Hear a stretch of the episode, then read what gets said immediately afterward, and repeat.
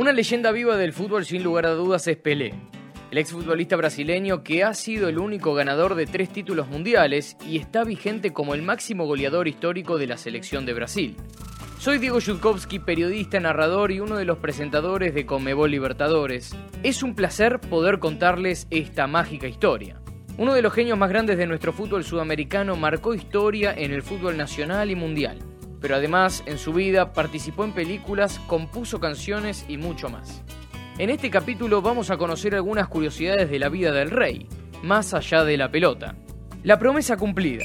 Como ya hemos repasado en este podcast, desde que era pequeño, Pelé siempre ha tenido una fuerte conexión con el fútbol.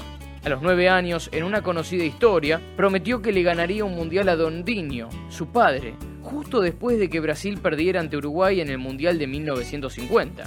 Como no le bastó con uno, decidió ganar tres. ¿Quién lo diría, no?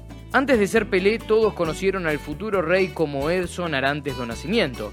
Pero, ¿por qué ese nombre? Fue nombrado Edison en honor al inventor Thomas Edison. Su primer apodo dado por la familia fue Dico. Recién en el colegio empezó a llamarse Pelé porque pronunció mal el nombre de uno de sus ídolos en el fútbol, el portero Vilé, que jugaba en el Vasco da Gama. A sus 18 años, ya reconocido mundialmente, Pelé tuvo que dividir su tiempo entre el fútbol y el servicio militar. Se alistó y sirvió en el ejército brasileño durante seis meses en el sexto grupo de artillería costera motorizada en Praia Grande. En otra curiosidad muy particular, la carrera de Pelé en el fútbol no se trató solo de marcar goles. Necesitó jugar como arquero del Santos en cuatro partidos por lesiones o expulsión de los titulares. La primera vez fue en 1964 contra el Corinthians en el Pacaembu de San Pablo. Luego jugó como portero ante Comercial y Botafogo en 1969 y Baltemore USA en 1973. Sí, no era bueno solamente con los pies, también lo era debajo de los tres palos. Si alguien dudaba del poder del fútbol después de lo ocurrido en 1969 en África, no cabía duda. El Santos de Pelé recorrió el continente africano y jugó en la República Democrática del Congo, entonces llamada Congo-Kinshasa, en el segundo partido, el árbitro fue amenazado por el jefe de Estado del Congo Brazzaville, ya que estaba permitiendo jugadas violentas contra el equipo de Pelé. En el partido, en suelo nigeriano, el amistoso de Santos puso fin a una guerra civil que se prolongaba durante años. ¿Rey de las tarjetas rojas? Ser el mejor jugador de todos los tiempos no impidió que Pelé sacara tarjetas rojas. Fue expulsado en 13 partidos con la camiseta del Santos un número considerado alto para un atleta atacante. En la década de 1970, el rey del fútbol se dedicó a los estudios y se graduó en educación física en la Facultad de Educación Física de Estados Unidos.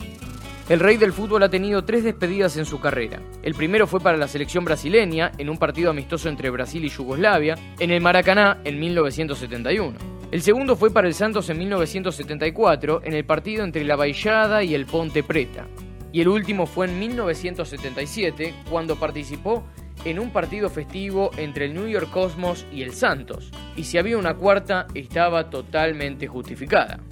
No solo brilló dentro de la cancha, Pelé siempre ha estado conectado con la música. Ya compuso canciones e incluso participó en un disco junto a la cantante Elis Regina en 1969. Pero la canción más conocida de Pelé es ABC, grabada en 1998 como parte de la campaña Brasil em Asao del gobierno federal que fomentaba la educación. Uno de los mayores misterios en torno a la carrera de Pelé es el armario de Vila Belmiro, sede del Santos Fútbol Club. Después de que el rey se retiró, nunca más se volvió a abrir. Solo Pelé tiene la llave y Santos ya informó que nunca más la tocará ni revelará el contenido del armario. El propio Pelé dijo que allí no hay mucho guardado, pero no deja de ser algo muy curioso. Para finalizar, además de la música y el fútbol, otro lugar donde siempre aparecía Pelé era el cine. Fue actor en películas como Escape a la Victoria, en 1981, que tiene a Sylvester Stallone en el reparto, y en el largometraje nacional Os Trombadinias, en 1979. Su vida es tema de documentales como Pelé Eterno, en 2004, y Pelé, el nacimiento de una leyenda, en 2016. Hasta acá hemos llegado con el capítulo de hoy. Pero no te preocupes, todavía nos quedan más historias del rey por contar. Seguí nuestro contenido exclusivo y forma parte de la historia del fútbol con nosotros por los canales oficiales de Conmebol Libertadores. Hasta la próxima.